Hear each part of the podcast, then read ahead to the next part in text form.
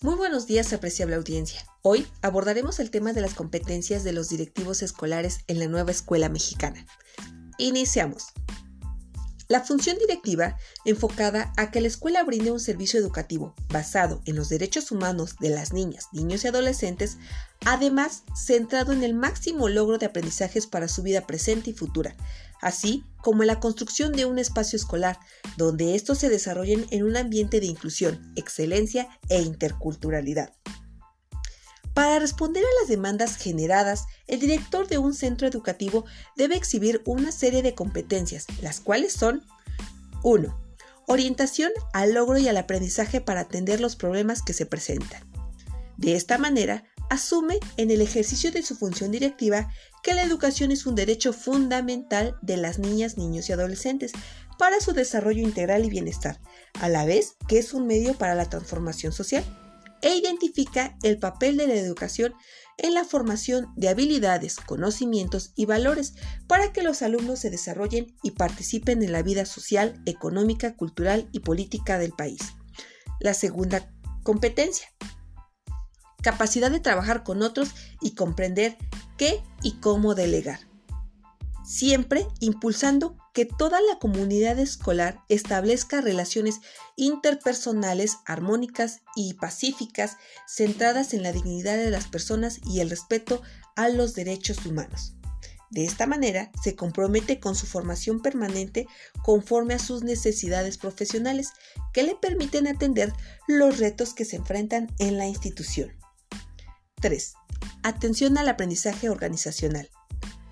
Conoce las características propias de la escuela, ejemplo, tradiciones, creencias, prácticas, rutinas y las comparte con la comunidad escolar y la manera en cómo éstas influyen en el trabajo colaborativo.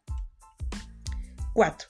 Capacidad de crear un clima y comunicación institucional sana, clara y creativa, fomentando siempre el diálogo, el intercambio de experiencias, la reflexión conjunta, con las maestras y los maestros de la escuela, otros directivos y la supervisión escolar sobre los logros y los desafíos en la enseñanza, el aprendizaje, la convivencia, la organización y el funcionamiento escolar con fines de mejora educativa.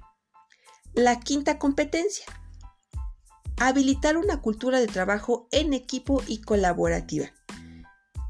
Aquí, el directivo identifica a través del diálogo, la observación, las opiniones de los alumnos en el aula, las planeaciones didácticas, los rasgos de las prácticas docentes que favorecen o limitan el progreso en los aprendizajes como base para el apoyo u orientación con fines de mejora.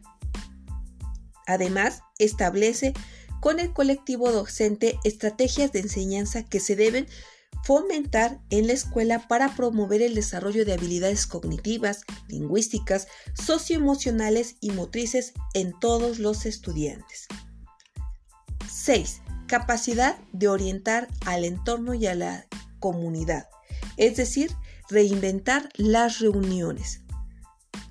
Aquí se reconoce que la escuela es un espacio de aprendizaje para todos que contribuye a la transformación social y hace partícipes a los integrantes de la comunidad escolar sobre las altas expectativas del crecimiento y formación de los alumnos en la escuela.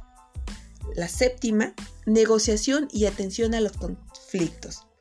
Atiende problemas, situaciones imprevistas y de emergencia relacionadas con las operaciones cotidianas de la escuela, siempre con apego a la normativa vigente y a los protocolos de actuación existentes.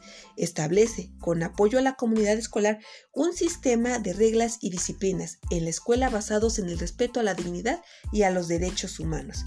Y por último, el dominio de la tecnología utiliza los avances de la investigación educativa y científica, así como de las tecnologías de la información, la comunicación, el conocimiento y el aprendizaje digital que se vinculan con el ejercicio de su propia función como un referente para el análisis, la comprensión y la mejora de su práctica educativa.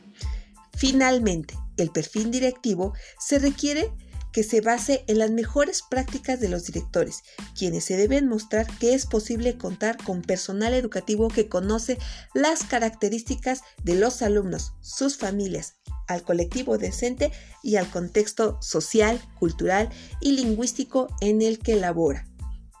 Espero que este tema haya sido de su agrado y además sirva para su práctica directiva y educativa. Nos estaremos conectando en la próxima emisión. Hasta luego.